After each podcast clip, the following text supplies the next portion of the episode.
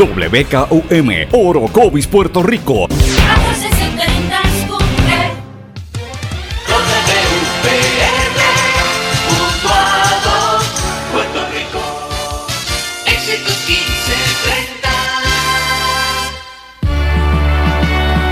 Transmite WEXS Patillas Guayama. XXX 61. Escuchas WMDB desde Fajardo, Puerto Rico, a través del 1480M y a través de www.el1480.net.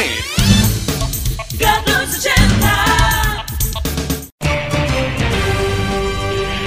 Todo lo que dice genera controversia. Cada vez que ella se expresa, los haters se agitan, los políticos tiemblan porque es la única comprometida con la verdad. Periodista, bloguera, relacionista licenciada, analista de la noticia, escritora y le dicen la provocadora en las redes sociales. Y ahora comienza en blanco y negro con Sandra Rodríguez Coto. Bienvenidos a su programa en blanco y negro con Sandra. Hoy es martes 9 de octubre de 2018, nuestra edición número 120 por la red informativa de Puerto Rico. Les saluda Sandra Rodríguez Coto como todos los días a esta hora. Los invito a que me acompañen en esta conversación, este análisis de temas que son importantes para Puerto Rico a nivel local, a nivel de la nación americana y a nivel de toda la región en el mundo, pero particularmente en, este hemisferio, en América Latina, de cosas que deberíamos estar observando, son noticias a nivel mundial y son cosas en las cuales nos podríamos ver reflejados.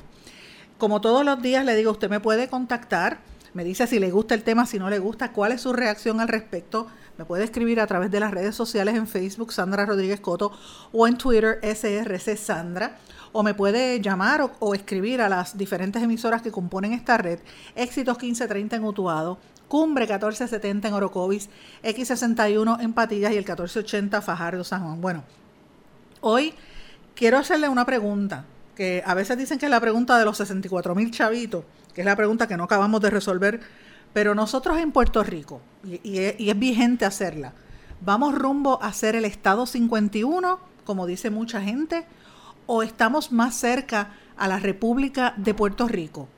¿Qué usted piensa al respecto? Evidentemente todo es según el color del cristal con que se mire, el matiz político. Los estadistas están convencidos de que la estadidad está a la vuelta de la esquina pero cada día más autonomistas y, los independentistas se sienten mucho más envalentonados y seguros, ven de cerca la posibilidad de que Puerto Rico se convierta en una república, mientras que todavía hay un amplio sector en el Partido Popular de esa retranca que no se mueve, que dice que no hay ambiente en Washington para un cambio de estatus, ni siquiera para discutir el tema en las altas esferas del poder allá en la capital federal. Así que ellos dicen que eso no viene que lo que hay que es, estar pendiente a tratar de terminar y sacar a la Junta de Control Fiscal lo antes posible para administrar el país y después se va a tocar este tema. Eh, ¿Qué usted piensa? Eh, ¿Nos vamos a quedar igual? ¿Vamos a ser peores? ¿Vamos a ser más pobres? ¿Vamos a ser un Estado 51? ¿Vamos a ser una república? Hoy vamos a hablar de este tema a la luz de algunos acontecimientos recientes. Me parece que es importante que lo hablemos porque las próximas semanas este tema va a volver a resurgir por unos movimientos que se van a estar dando en Washington. Además, hablando de Washington hoy, seguimos con la cobertura y el análisis de lo que está ocurriendo en la capital federal, que siguen hablando de la designación de Kavanaugh y su juramentación. Él estuvo ayer en la Casa Blanca, así que vamos a hablar de eso. Tenemos que mencionar lo que está ocurriendo en Haití, en Venezuela, las elecciones en Brasil, que son una cosa bárbara. Ese, ese, esos dos candidatos, particularmente Bolsonaro, que es una cosa terrible, le dicen el Trump latinoamericano, pero es de verdad mucho peor. Y evaluamos cuáles son los países más endeudados en América Latina. ¿Dónde queda Puerto Rico en comparación con los más morosos? Pues miren, hoy en este programa vamos a hablar de estos temas, pero bueno, quiero comenzar hablando del estatus. El estatus es un tema que genera pasiones, divide, eh, nos mantiene entretenidos, le, da, le genera material, contenido a casi todos los programas de política y los programas de talk shows aquí en, la radio AM en Puerto Rico, que lo único que hablan de, es de estatus. Yo trato de evitar este tema lo más que puedo porque precisamente eh, es un tema que divide.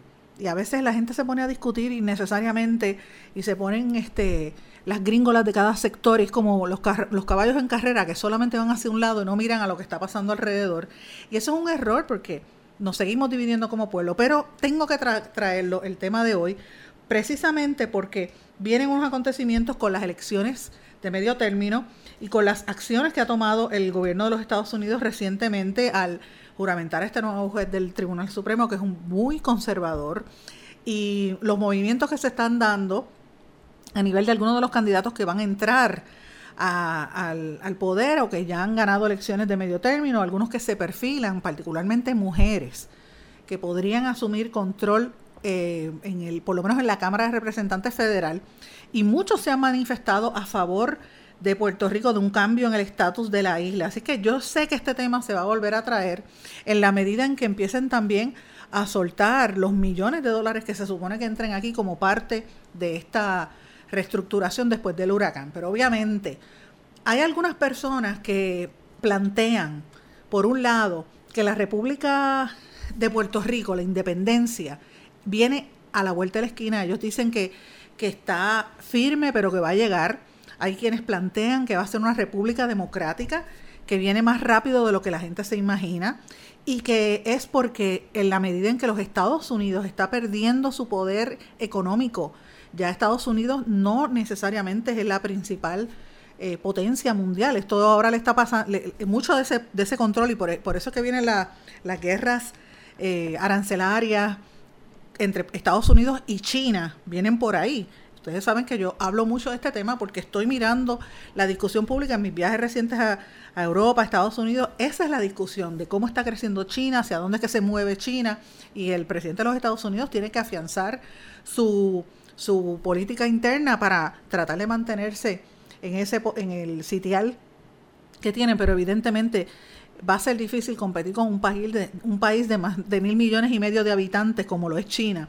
Así que en ese ambiente geopolítico internacional, la, la prioridad de Trump es mantener el dominio económico. Por eso es que usted está viendo que él reduce los gastos, eh, está evitando inversiones innecesarias, y para muchas personas, como una inversión innecesaria, como un gasto excesivo, podrían mirar a Puerto Rico de esa manera. Eh, eh, y entonces eh, los sectores que creen en la independencia o creen en, la, en alguna especie de asociación ven que hay una posibilidad bien real al, al, notar cómo es la actitud del mismo Trump, quien ha dicho que nosotros a veces como que nos queremos pasar de, de listo eh, pidiendo dinero para tratar de salir de la crisis fiscal y ven a Puerto Rico como una carga mercantil y que no tiene tampoco una importancia significativa porque ya la manera en que se manejaban las guerras, Puerto Rico pues no lo tiene. Puerto Rico por muchos años fue un bastión militar y también fue un bastión de desarrollo económico.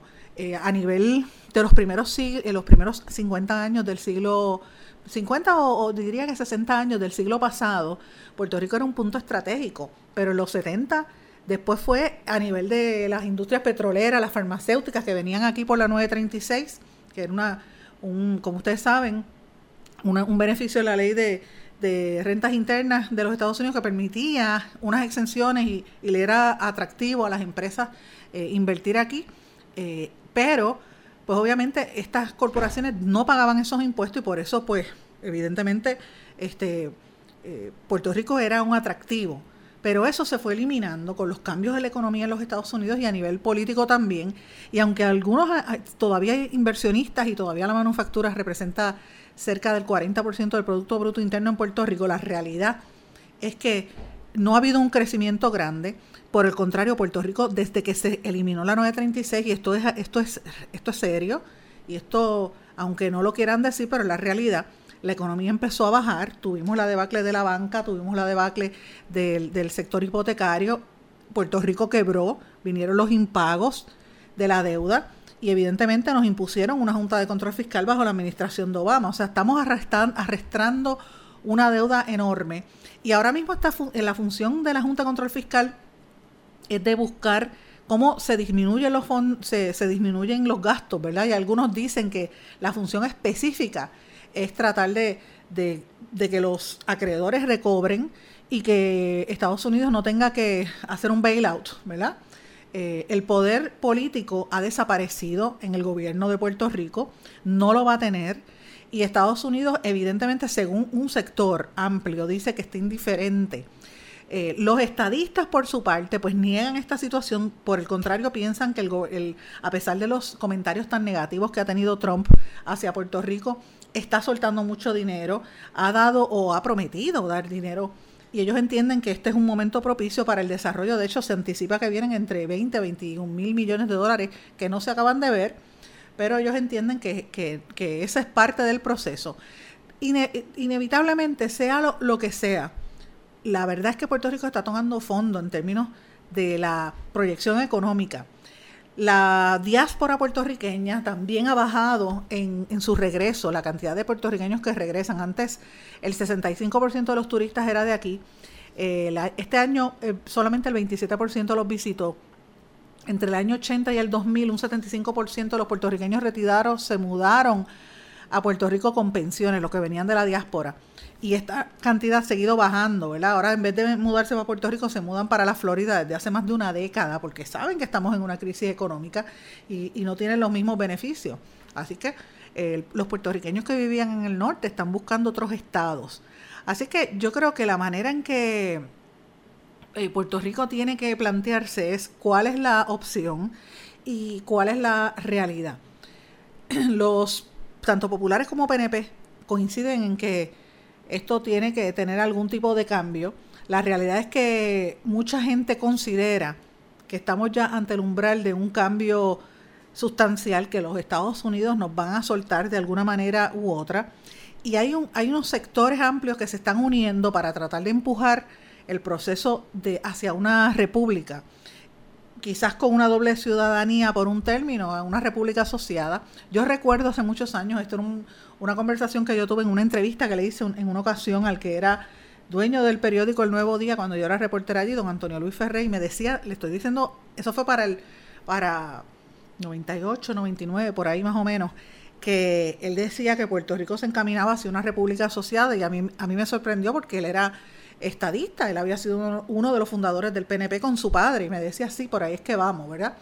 Y yo he estado viendo unos movimientos que se están dando en Puerto Rico en una serie de sectores, el grupo este del Junta de las Mujeres, sectores de, izquierda y de centro que se están empezando a unir nuevamente, pero la, la, la, manera en que lo veo que se unen es distinta a otras ocasiones. Yo no lo veo tanto como un meloneo, yo estoy viendo unas posturas distintas y creo que para estas próximas elecciones van a surgir muchos candidatos independientes como respuesta a esta, esta eh, inestabilidad o, un, sentir de que se sienten inconformes con lo que hay.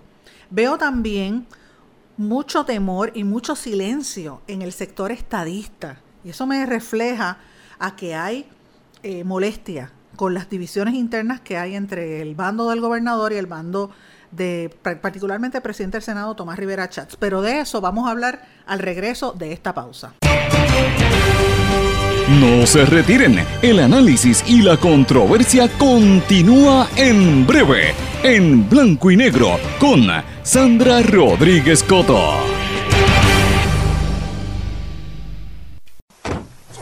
Te pondrán a prueba, te llevarán hasta el límite, pero no importa cuán fuerte griten o cuántos cositos de queso vuelen por el aire, tú eres el conductor, el que está al mando no te rindas.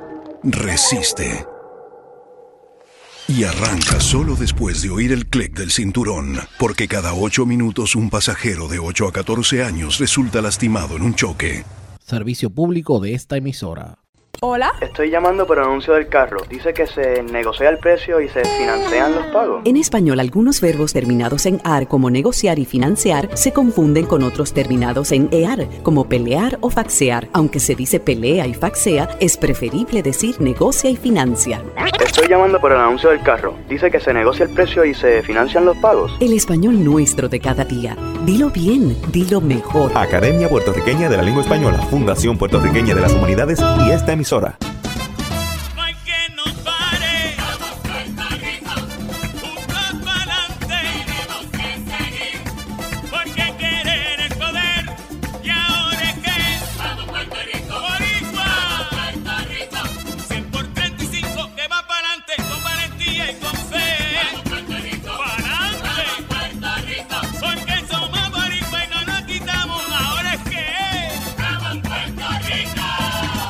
Hay más de 100.000 perros desamparados en las calles de Puerto Rico. El abandonar un animal es abuso y es ilegal. Si ya no puedes atender a tu perro, llévalo a un albergue o centro de control. Si lo abandonas en la calle, le estás garantizando una muerte dolorosa y segura. Evitemos tener animales sufriendo en nuestra isla. Reportar el abuso es tu responsabilidad. Así que si ves a alguien maltratando o abandonando un animal, llama inmediatamente a la policía al 787-343-2020. Comprométete. Dame tu correo electrónico, por favor. Jimena Pérez, arroba, coqui.com. El símbolo usado en las direcciones de correo electrónico corresponde a la palabra española arroba, no arroba. Se recomienda decir arroba. Dame tu correo electrónico, por favor. Jimena Pérez, arroba, coqui.com. El español nuestro de cada día. Dilo bien, dilo mejor. Academia Puertorriqueña de la Lengua Española, Fundación Puertorriqueña de las Humanidades y esta emisora. Que escuchas cada día con tus penas y alegrías, tus recuerdos más queridos, la radio eres tú. Te acompaña, te entretiene, te comenta lo que viene, va contigo donde quieras, la radio eres tú, la radio eres tú. Tus canciones preferidas, las noticias cada día, gente amiga que te escucha, la radio eres tú.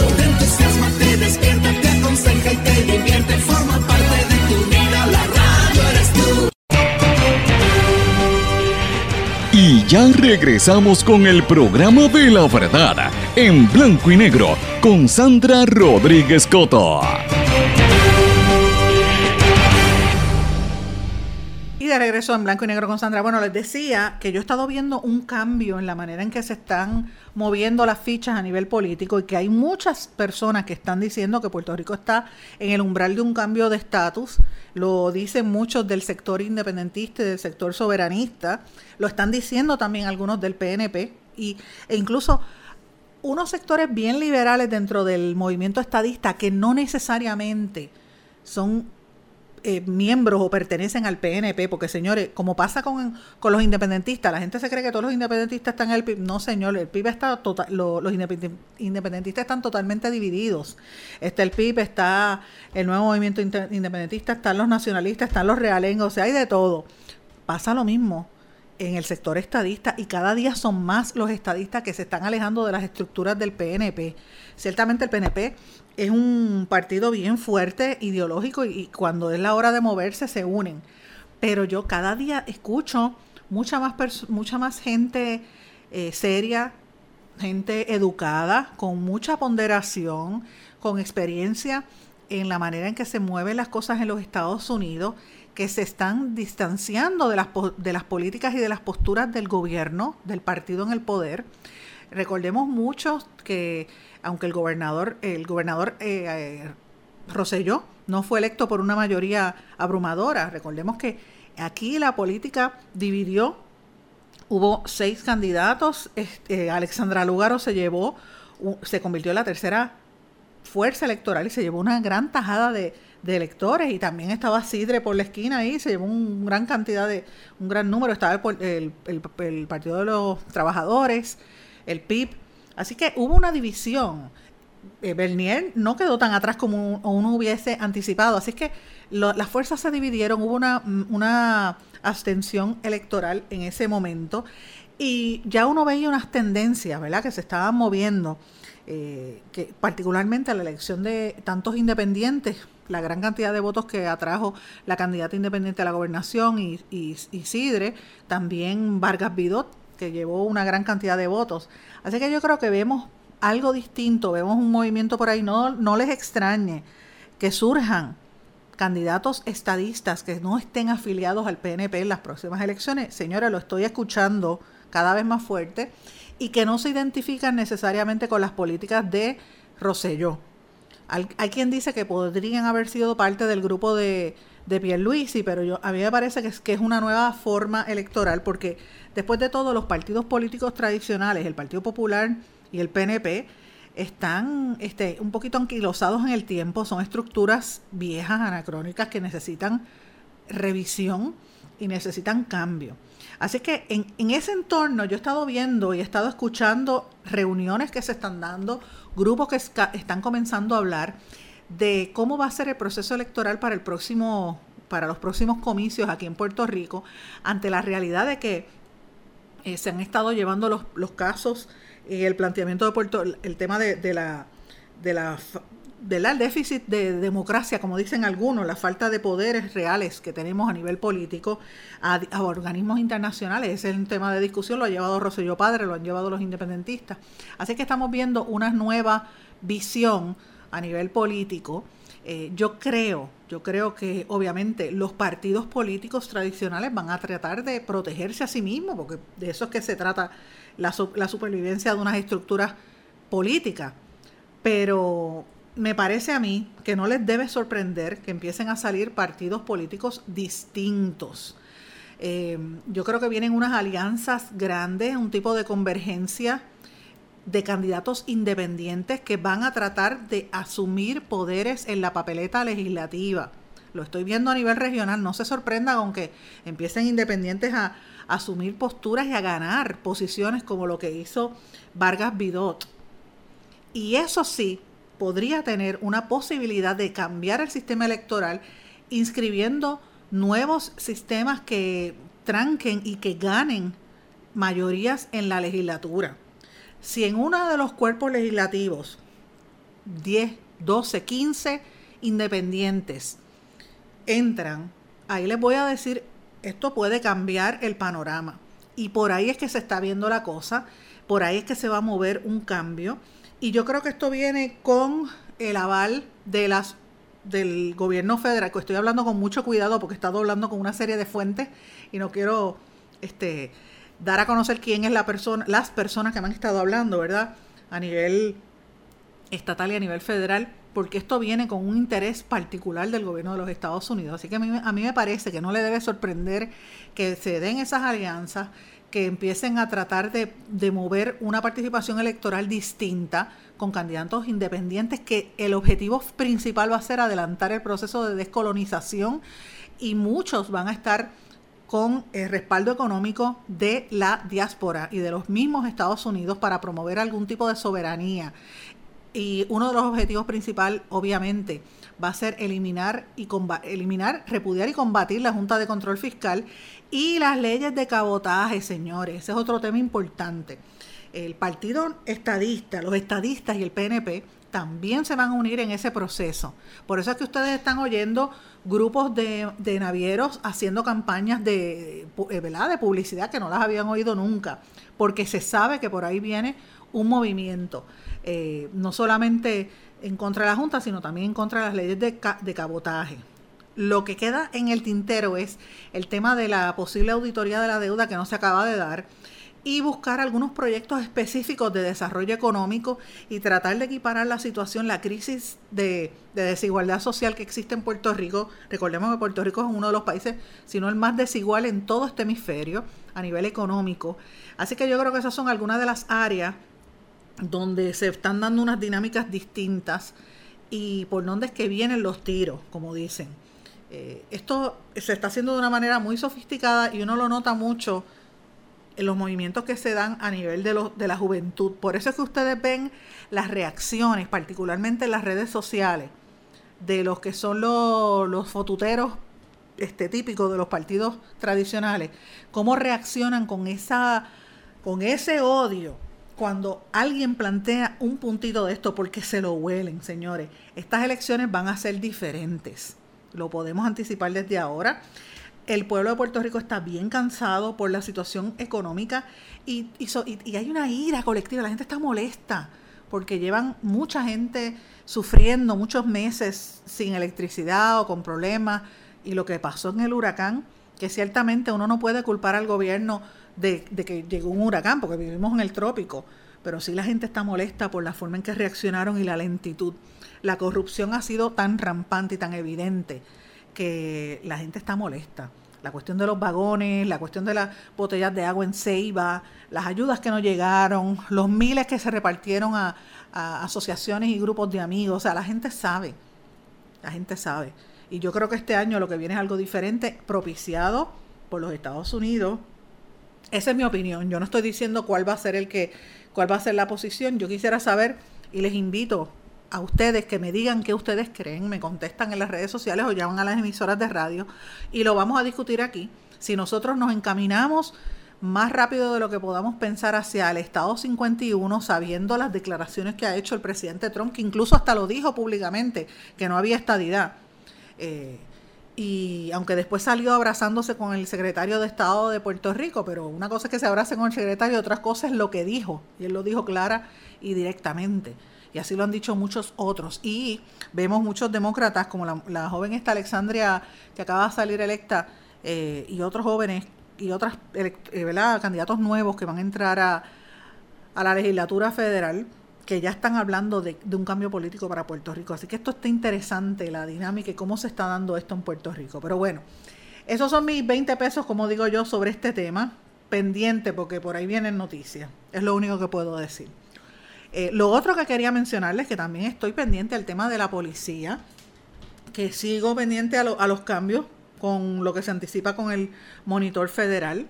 Hay una situación interesante también. Hoy se anticipa, hoy se supuestamente se va a anunciar un, un contrato millonario para poner cámaras de vigilancia en las escuelas de Puerto Rico. Vienen anuncios para tratar de controlar el tema este de la de la, ¿verdad? La, criminalidad, particularmente en el área de San Juan, de la capital, que es una barbaridad, es una cosa terrible, señores. Eh, así es que vamos a hablar un poco de eso. Pero bueno, el director de la Autoridad de Energía Eléctrica, por otra parte, confirmó que hay casi 100.000 postes de luz apagados en todo Puerto Rico a un año de María. Mire, si usted vive en un sector de, de una urbanización, porque en el campo pues uno puede entender que, que, la luz no esté tan cercana, pero si usted vive en, el centro del pueblo o en un área de, urbanización, mire alrededor y mire si tiene electricidad en las calles. Pues mire, el director ejecutivo de Energía Eléctrica, José Ortiz, admitió que hay sobre 100.000 alumbrados públicos que se mantienen apagados. Él dice que son sobre 100.000 focos y que él dice que hay una proyección bastante cercana, pero él dijo que han ido prendiéndolos poco a poco, que se compraron 10.000 focos adicionales y prometió con que iban a arreglarlos. lo cierto es que la gente está desesperada. Donde yo vivo, por ejemplo, está oscuro, una cosa bien terrible.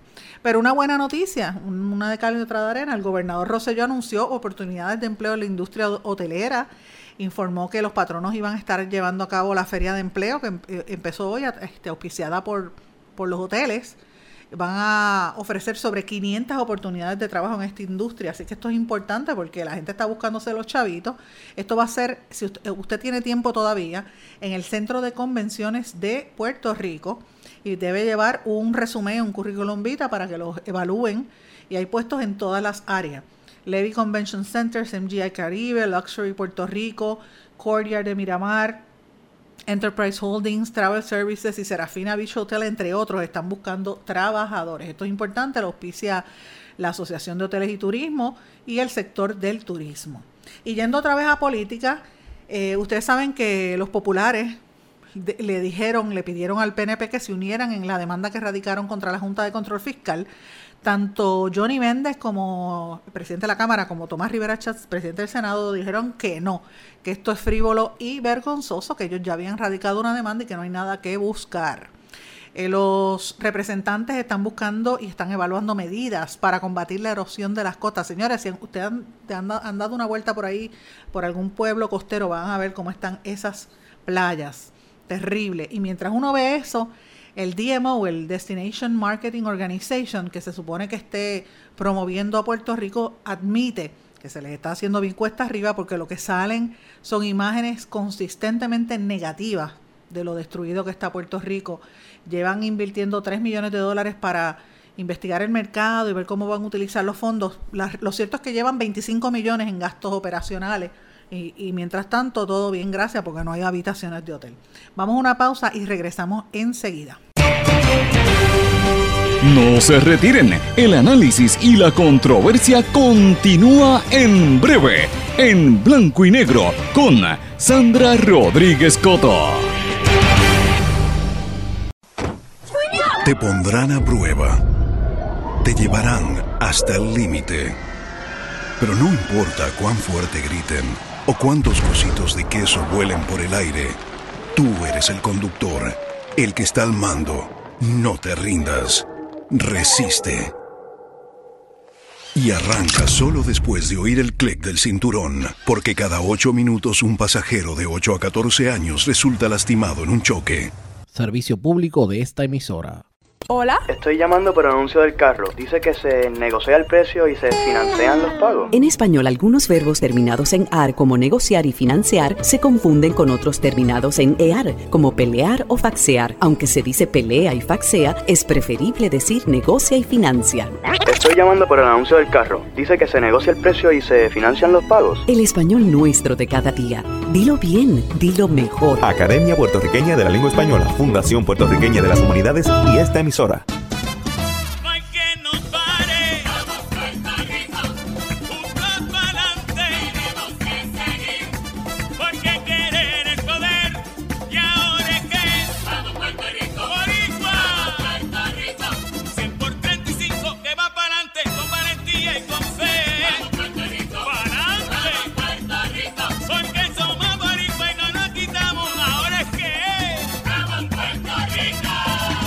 Hay más de 100.000 perros desamparados en las calles de Puerto Rico. El abandonar un animal es abuso y es ilegal. Si ya no puedes atender a tu perro, llévalo a un albergue o centro de control. Si lo abandonas en la calle, le estás garantizando una muerte dolorosa y segura. Evitemos tener animales sufriendo en nuestra isla. Reportar el abuso es tu responsabilidad. Así que si ves a alguien maltratando o abandonando un animal, llama inmediatamente a la policía al 787-343-2020. Comprométete. Dame tu correo electrónico, por favor. Jimena Pérez arroba coqui.com. El símbolo usado en las direcciones de correo electrónico corresponde a la palabra española arroba, no arroba. Se recomienda decir arroba. Dame tu correo electrónico, por favor. Jimena Pérez arroba coqui.com. El español nuestro de cada día. Dilo bien, dilo mejor. Academia Puertorriqueña de la Lengua Española, Fundación Puertorriqueña de las Humanidades y esta emisora. Que escuchas cada día con tus penas y alegrías, tus recuerdos más queridos, la radio eres tú. Te acompaña, te entretiene, te comenta lo que viene, va contigo donde quieras, la radio eres tú, la radio eres tú. Tus canciones preferidas, las noticias cada día, gente amiga que te escucha, la radio eres tú. Te entusiasma, te despierta,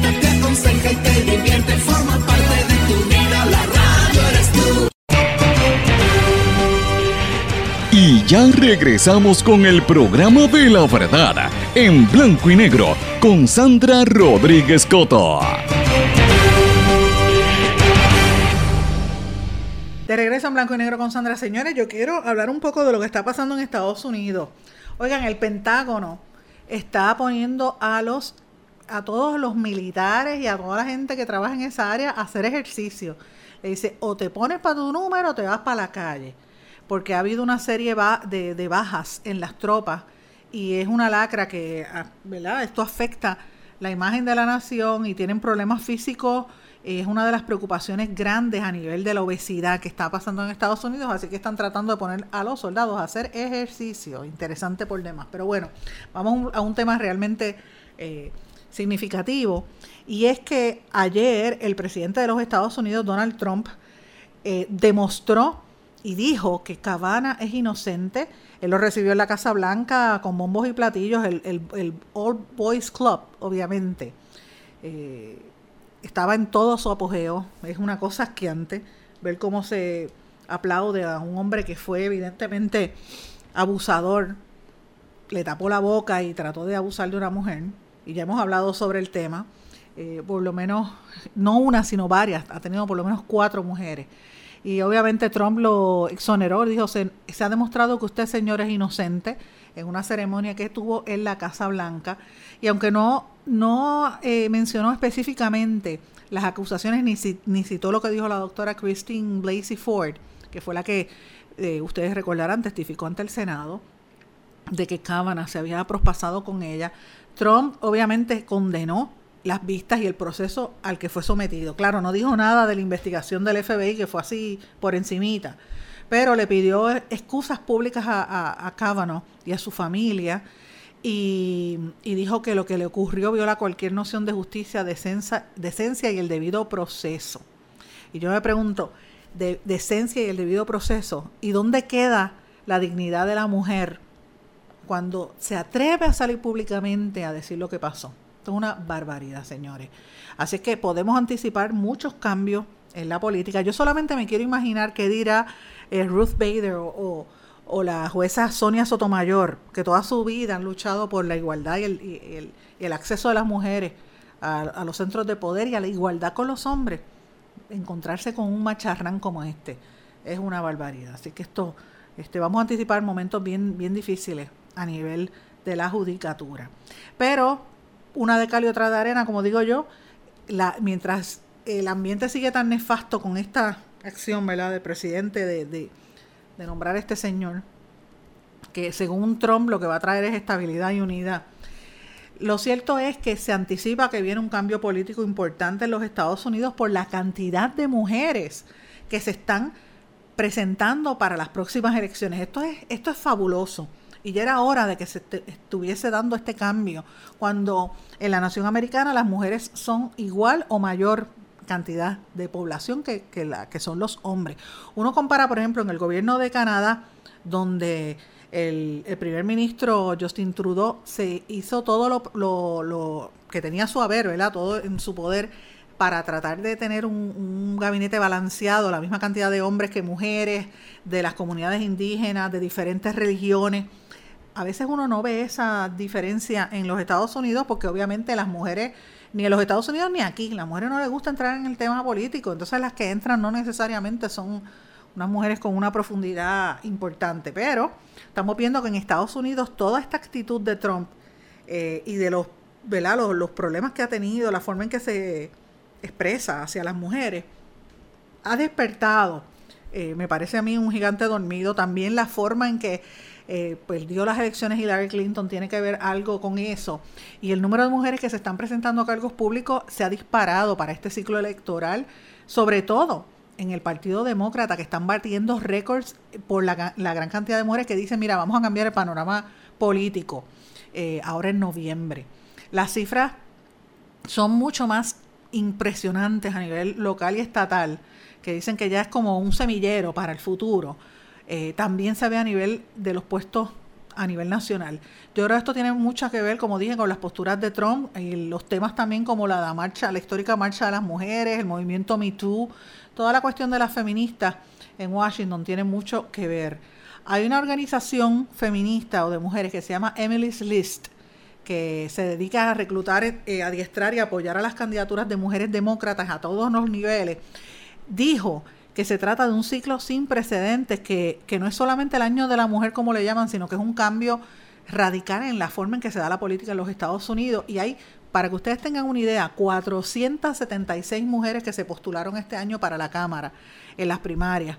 239 ganaron, lo cual rompe el récord anterior que había sido de 1900, eh, del año 2016, perdón, cuando se postularon 167 mujeres. Así que imagínate, casi un poquito más y llegan al doble. En la Cámara de Representantes hay 435 asientos, de los cuales solo 81 actualmente están dirigidos por mujeres. Y esto es importante que no lo tome en consideración, porque si uno mira, mira, proporción de hombres a mujeres, es lo mismo aquí en la legislatura.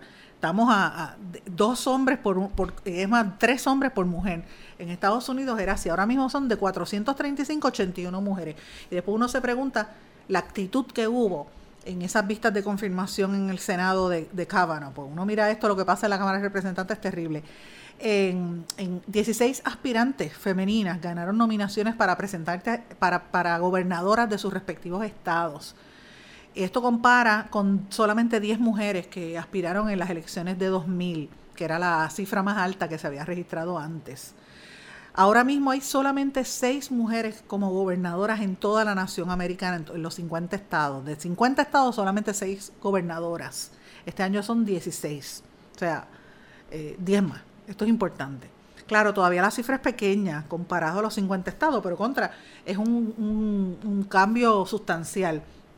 En el ciclo electoral anterior, 2014 a 2016, el Partido Demócrata recibió 920 peticiones de mujeres que estaban interesadas en presentarse a algún tipo de cargo público, mientras que en el ciclo actual, 2016 al 2018, han recibido, oigan esto, 42 mil, ¿ok? De 920 peticiones a 42 mil. Eso para que ustedes vean. Las mujeres se activaron, lo que ha hecho el presidente fue activarla.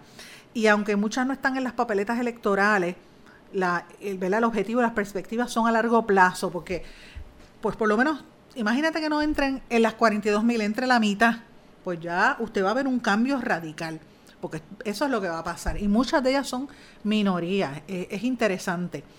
Eh, ahora mismo hay 25 mujeres en la Cámara de Representantes para noviembre, pero el movimiento ha sido tan fuerte que, que en la campaña están apoyando a 64, de las cuales 47 aspiran a escaños que ahora mismo están en manos republicanas, ¿ok? Eso significa que para que ustedes vean cómo va a haber un cambio, eh, se anticipa que va a haber un cambio de, partido, por lo menos en esa Cámara. Además de ser rostros femeninos, como dije, es una gran cantidad de diversidad. Muchas mujeres negras, o como ellas se llaman, afroamericanas, muchas mujeres nativas americanas o indias, y eh, muchos latinos y muchos miembros de la comunidad LGBTT. Eh, Emerge America, que es otra de las organizaciones que trabaja con la misma línea de Emily's List, ayudando a las mujeres, ¿verdad? Aunque solo en 25 estados, dice que los números también reflejan gran cantidad de crecimiento de mujeres interesadas en entrar en, estos, en estas posiciones. Por ejemplo, ustedes recordarán a Stacey Abrams, que podría convertirse en la primera mujer negra en ser gobernadora de un estado. Eso es una cosa grande, que, que gane una mujer negra o la puertorriqueña, la muchacha de, ascendencia puertorriqueña, Alexandria Ocasio, la que mencioné anteriormente, Alexandria Ocasio Cortés, que ella aspira al Congreso por la ciudad de Nueva York. Eh, de hecho, está saliendo en revistas y todo. Ella es interesante porque se, presenta como socialista, pero la han puesto a, modelar tipo Vogue. Eh, son estas contradicciones de la generación que ella tiene, los millennials y los centennials, que son una cosa extraña. Eh, pues esas son algunas de las protagonistas. Ella ha estado posando en las revistas y se le criticó incluso que siendo supuestamente, eh, ¿verdad? que promulga el socialismo, estaba utilizando ropa de diseñador costosísima.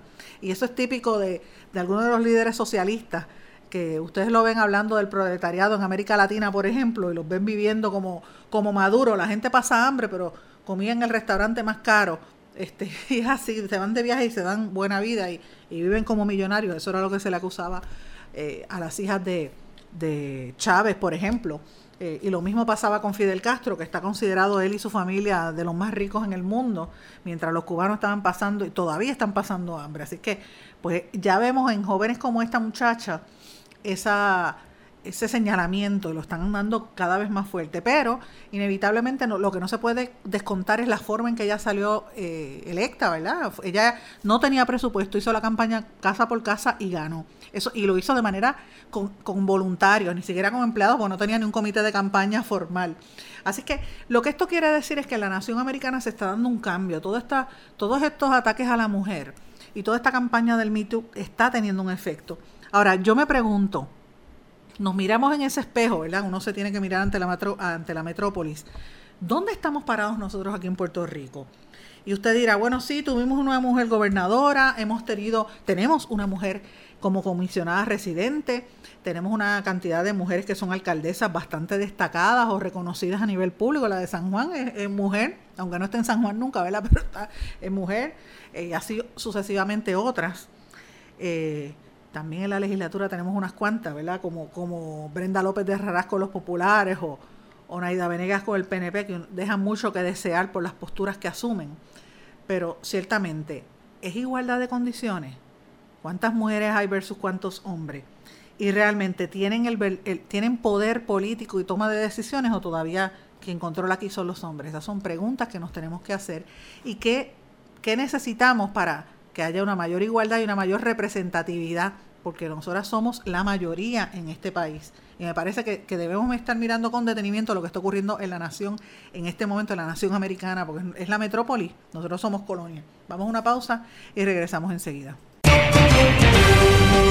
No se retiren, el análisis y la controversia continúa en breve, en blanco y negro, con Sandra Rodríguez Coto. Te pondrán a prueba. te llevarán hasta el límite. Pero no importa cuán fuerte griten o cuántos cositos de queso vuelen por el aire, tú eres el conductor, el que está al mando. No te rindas. Resiste. Y arranca solo después de oír el clic del cinturón, porque cada ocho minutos un pasajero de 8 a 14 años resulta lastimado en un choque. Servicio público de esta emisora. Hola. Estoy llamando por el anuncio del carro. Dice que se negocia el precio y se financian los pagos. En español, algunos verbos terminados en AR como negociar y financiar se confunden con otros terminados en EAR como pelear o faxear. Aunque se dice pelea y faxea, es preferible decir negocia y financia. Estoy llamando por el anuncio del carro. Dice que se negocia el precio y se financian los pagos. El español nuestro de cada día. Dilo bien, dilo mejor. Academia Puertorriqueña de la Lengua Española, Fundación Puertorriqueña de las Humanidades y esta emisora.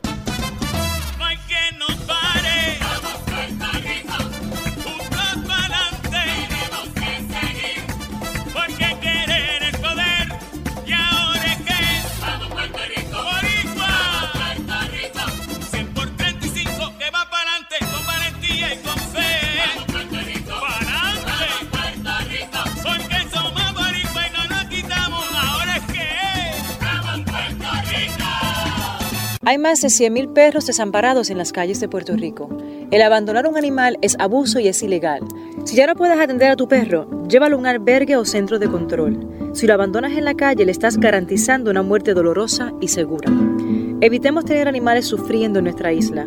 Reportar el abuso es tu responsabilidad. Así que si ves a alguien maltratando o abandonando un animal, llama inmediatamente a la policía al 787-343-2020. Comprométete. Dame tu correo electrónico, por favor. Jimena Pérez arroba coqui.com. El símbolo usado en las direcciones de correo electrónico corresponde a la palabra española arroba, no arroba. Se recomienda decir arroba. Dame tu correo electrónico, por favor. Jimena Pérez arroba coqui.com. El español nuestro de cada día. Dilo bien, dilo mejor. Academia Puertorriqueña de la Lengua Española, Fundación Puertorriqueña de las Humanidades y esta emisora. Que escuchas cada día con tus penas y alegrías, tus recuerdos más queridos, la radio eres tú. Te acompaña, te entretiene, te comenta lo que viene, va contigo donde quieras, la radio eres tú, la radio eres tú. Tus canciones preferidas, las noticias cada día, gente amiga que te escucha, la radio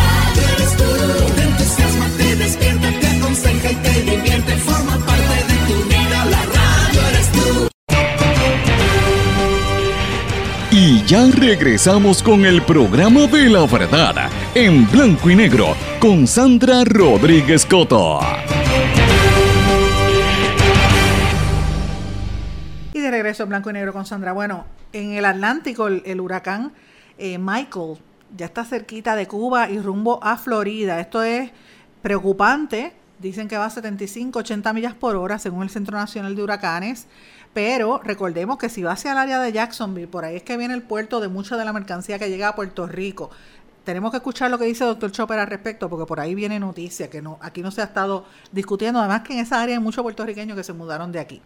Pasando a temas de América Latina, sigue la cuestión eh, de las elecciones en Brasil, bien controversial. Bolsonaro, el ultraderechista de Brasil, sigue disputándose la campaña versus el eh, socialista Fernando Haddad, el, que era sucesor de Lula da Silva, quien precisamente sigue desde la cárcel pidiéndole a la gente que voten por él en esta segunda ronda que va a ser este el, el 28 me parece, tienen tres semanas para, para conseguir esto, pero mire, los comentarios que está diciendo Bolsonaro es una barbaridad. Él dice que las mujeres no valen nada, eh, que, que, la dictadura debió haberse mantenido en, que debieron en vez de tortur, torturar debieron haber matado a los opositores. O sea él dice unas cosas. Él en un, ahí, vi un vídeo eh, donde él aparenta eh, le dice a una mujer que, que, no le daría caso y la mujer él le empuja a una candidata. Es un hombre pero agresivo le dio una mujer públicamente.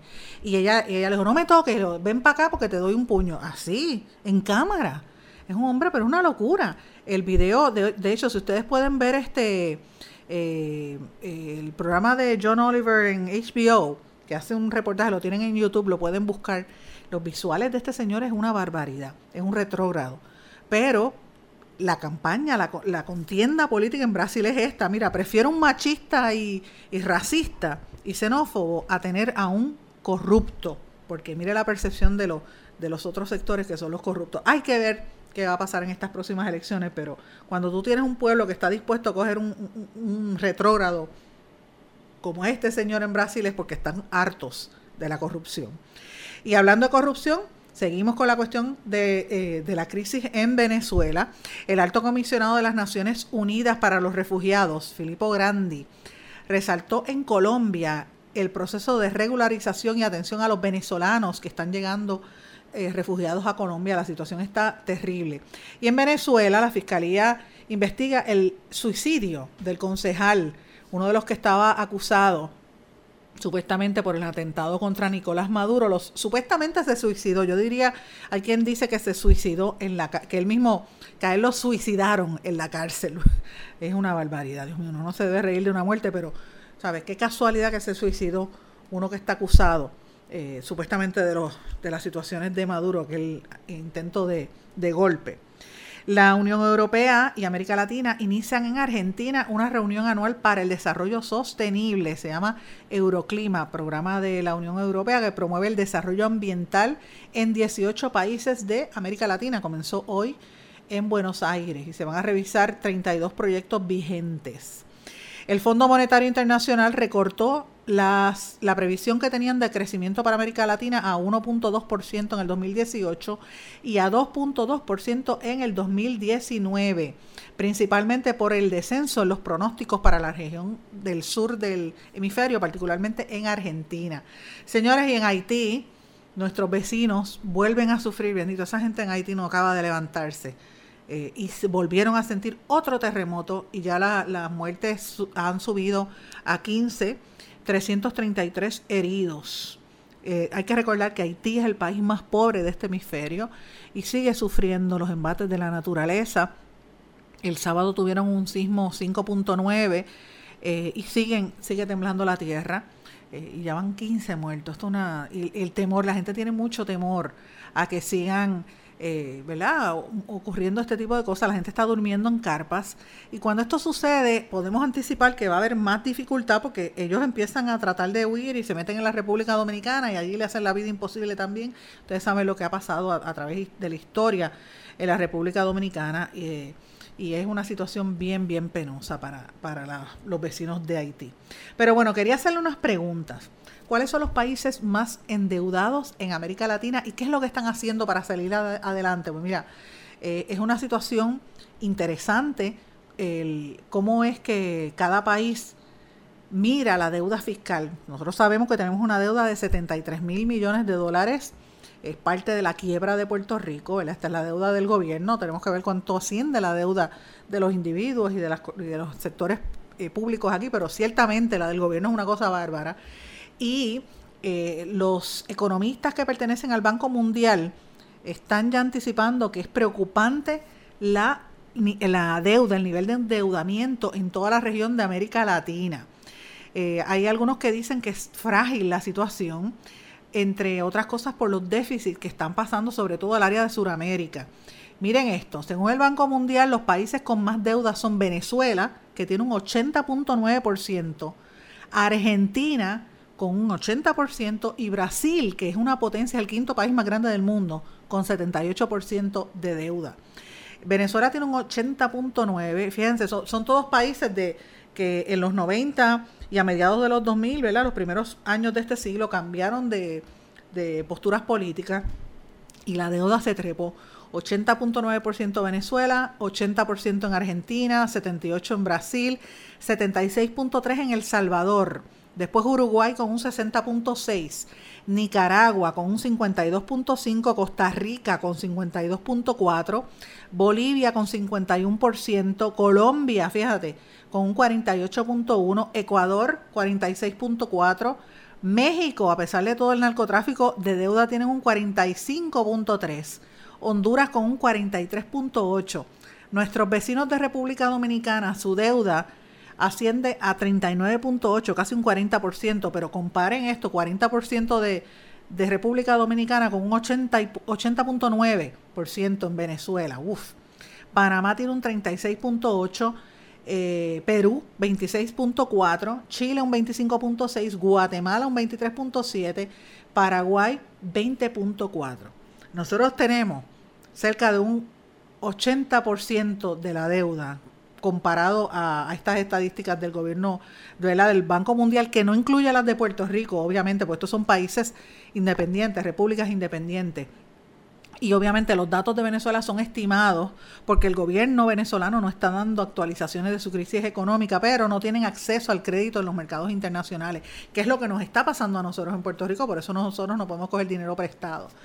Eh, los mercados empiezan a castigar cuando empiezan a calificar de alto riesgo estos países, las agencias que se sabe que a nivel global tienen el control, el monopolio de la economía del mundo, Moody's, Standard Poor's, eh, Fitch y todas las demás, eh, por lo general, cuando definen la probabilidad de que un país no les va a pagar dinero, empiezan a darle malas notas una calificación de AAA es lo mejor. Eso significa que el país está visto como un buen pagador de su deuda, mientras que una calificación D, que es la que tiene Venezuela, D, representa un país que no va a pagar sus compromisos. Eh, en Japón, para que ustedes tengan una idea, Japón tiene una deuda pública equivalente al 253% de su Producto Bruto Interno, pero como tienen tanta riqueza, pues no, no tienen, está muy lejos de estar... Eh, de no tener acceso al crédito. Estados Unidos, la deuda es 105% del, de su Producto Bruto Interno, pero no se está cayendo en pedazos porque paga su deuda. Entonces, miren cómo es la calificación según esta compañía. Chile tiene A, México eh, B más, B, B, más, B menos en Uruguay, Brasil BB menos, República Dominicana BB menos, Nicaragua B, Venezuela una D, y nosotros estamos, eso según el Banco Mundial, nosotros en Puerto Rico estábamos en chatarra, estamos a nivel chatarra. Entonces, ¿qué es lo que están haciendo los países más endeudados para financiar su, su déficit? Pues algunos hacen, como son países este, independientes, imprimen más dinero y eso lo que hace es disparar la inflación, eso fue lo que pasó en Argentina, o le venden la deuda a los privados o piden algún tipo de crédito al Fondo Monetario que es lo que está también tratando de hacer eh, Argentina. Pero ¿qué pasa cuando nadie te quiere prestar? Pues ahí tú tienes un problema serio, que eso es lo que le pasa a Venezuela, que nadie le quiere dar ni un chavo. Ellos deben, ellos dicen que la inflación de Venezuela se estima en un millón por ciento, imagínate. Eh, el único país que está dando algo de dinero es China, porque obviamente China eh, está buscando su crecimiento internacional y no se sabe si hay acreedores. Venezuela no dice lo que, lo que va a hacer para salvar su, su crisis, ¿verdad? Pero Argentina, pues de momento como la inflación ha estado creciendo, pues ellos han estado pidiendo paquetes de rescate al Fondo Monetario Internacional. Así que a mí me parece interesante toda esta dinámica, que lo miremos con detenimiento, porque Puerto Rico tenemos la Junta de Control Fiscal, pero no tenemos acceso a los mercados de valores, a los mercados eh, de inversiones por la crisis precisamente y por el impago. Así es que eh, eso era lo que le quería mencionar en términos de la deuda. Es importante que miremos eso y nos comparemos ante el espejo de otros países. Y mañana voy a hablar un poco en detalle de lo que viene esta semana, las actividades que voy a estar participando en el Festival de la Palabra, que los invito. Eh, comienza realmente desde el 9, desde hoy hasta el 14. específicamente yo voy a estar el sábado en el conversatorio Regreso a la Palabra con la novelista y periodista mexicana Fernanda Melchor y esto va a estar siendo eh, moderado por Némesis Mora. El domingo tengo tres eventos. Voy a estar con el colectivo de poetas Las Ancestras. Vamos a estar leyendo algunas de nuestras poesías. Luego presento mi libro Bitácora de una transmisión radial. Y luego participo en, una charla con autoras titulada, titulada Sanar la Imaginación. Ellas toman la palabra. Así que los invito a que participen en el Festival de la Palabra. Busquen en las redes sociales, en los periódicos, el itinerario. Va a ser en el Parque Luis Muñoz Rivera y en el Archivo Nacional de Puerto Rico, en Miramar. Con esto me despido, no sin antes desearle que a todos que pasen muy buen día. Será hasta mañana. ¿Se quedó con ganas de más? Busque a Sandra Rodríguez Coto en las redes sociales o acceda a en blanco y negro.blogspot.com porque a la hora de decir la verdad solo hay una persona en la cual se puede confiar. Sandra Rodríguez Coto en blanco y negro.